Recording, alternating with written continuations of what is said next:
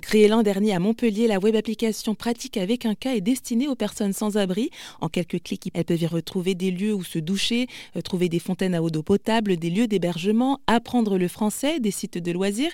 Au total, il y a une dizaine de rubriques pour répondre à leurs besoins. Euh, pratique avec un cas a été développé par l'association La Jeune Chambre économique de Montpellier. Bonjour Julie Gaillard. Bonjour Jennifer. Alors c'est vous qui avez porté ce projet et fin janvier, eh bien une borne interactive pratique a été inaugurée dans un centre d'accueil. Alors pourquoi cette démarche, pourquoi cette envie euh, de, proposer pratique d'une autre façon? Pour multiplier les supports. Euh, j'ai bien conscience que demander de l'aide est compliqué. C'est même des fois impossible. C'est pour ça que le fait de l'avoir dans la poche, dans sa poche, c'est discret. Mais il y a des personnes qui ne sont pas, soit qui n'ont pas de téléphone, soit qui n'ont plus de batterie, soit qui ne sont pas à l'aise et qui ont besoin d'un accompagnement. Avoir des bornes, donner un support supplémentaire, donner une, opportunité supplémentaire d'avoir accès à l'information. Ça a été la même logique que pour les postes informatiques. Soit vous êtes accompagné parce que les bornes sont dans des structures, soit bah, les postes informatiques sont occupés, votre téléphone est en train de charger, vous avez accès à un troisième point pour pouvoir aller consulter. Et est-ce que vous avez peut-être envie euh, de déployer pratique à une plus grande échelle? Cet outil pratique est né d'une volonté de membres d'une association qui s'appelle la Jeune Chambre économique française. Oui. Et là, c'est l'antenne de Montpellier. Mais la Jeune Chambre économique est, est, une association internationale qui est présente dans plus de 110 pays et qui s'appelle la, Jeune Chambre internationale. Et donc, cette association a un réseau euh, d'antennes locales assez étendu. Et donc, on peut s'appuyer sur ce réseau-là en interne pour justement déployer d'autres pays. Et on a déjà des jeunes chambres locales dans d'autres pays qui se montrent intéressées pour le développer chez elles. Alors, nous, ça nous amène à une difficulté, à savoir une adaptation aux différentes législations en fonction des pays concernés, mmh mais c'est une opportunité terrible. Donc, on est en train de travailler sur la faisabilité. Bon, après, il faut aussi rappeler que c'est une application qui a été développée entièrement par des bénévoles et qui est porté par des bénévoles. Donc, il faut aussi qu'on réfléchisse à une euh, façon de, rendre l'outil quand même pas trop trop lourd à porter.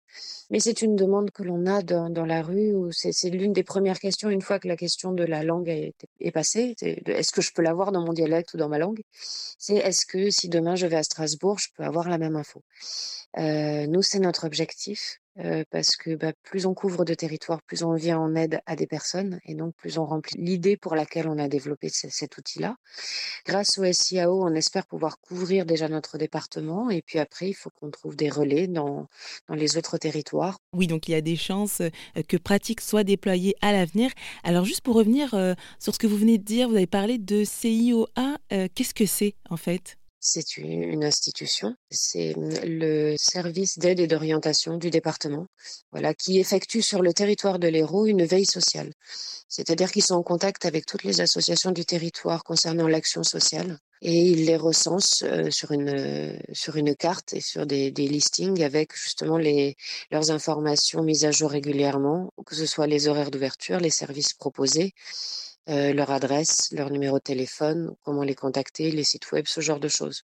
Donc nous, c'est tout naturellement qu'on s'est adressé à eux pour voir s'ils souhaitaient être enfin, partenaires de pratique parce que justement, notre, notre grosse difficulté était de se dire, mais comment est-ce qu'on va faire pour constituer notre base de données et surtout, surtout la maintenir à jour et continuer à l'enrichir. Et puis, c'était important pour nous aussi d'aller voir nos institutions, donc que ce soit les services de la métropole, de la ville ou du département, pour leur faire part justement qu'il y avait une initiative citoyenne qui était en train de se monter sur le territoire, les en informer et leur donner la possibilité de se joindre à nous si jamais ils la jugeaient pertinente et, utile, et ce qu'ils ont fait. Eh bien, parfait. Merci pour toutes ces explications, Julie Gaillard. Et j'ajoute que plus de 500 personnes ont déjà téléchargé Pratique, donc cette web application qui permet aux personnes sans abri de Montpellier de pouvoir trouver des lieux qui répondent à leurs besoins. Merci une nouvelle fois, Julie, d'être intervenue sur RZN Radio.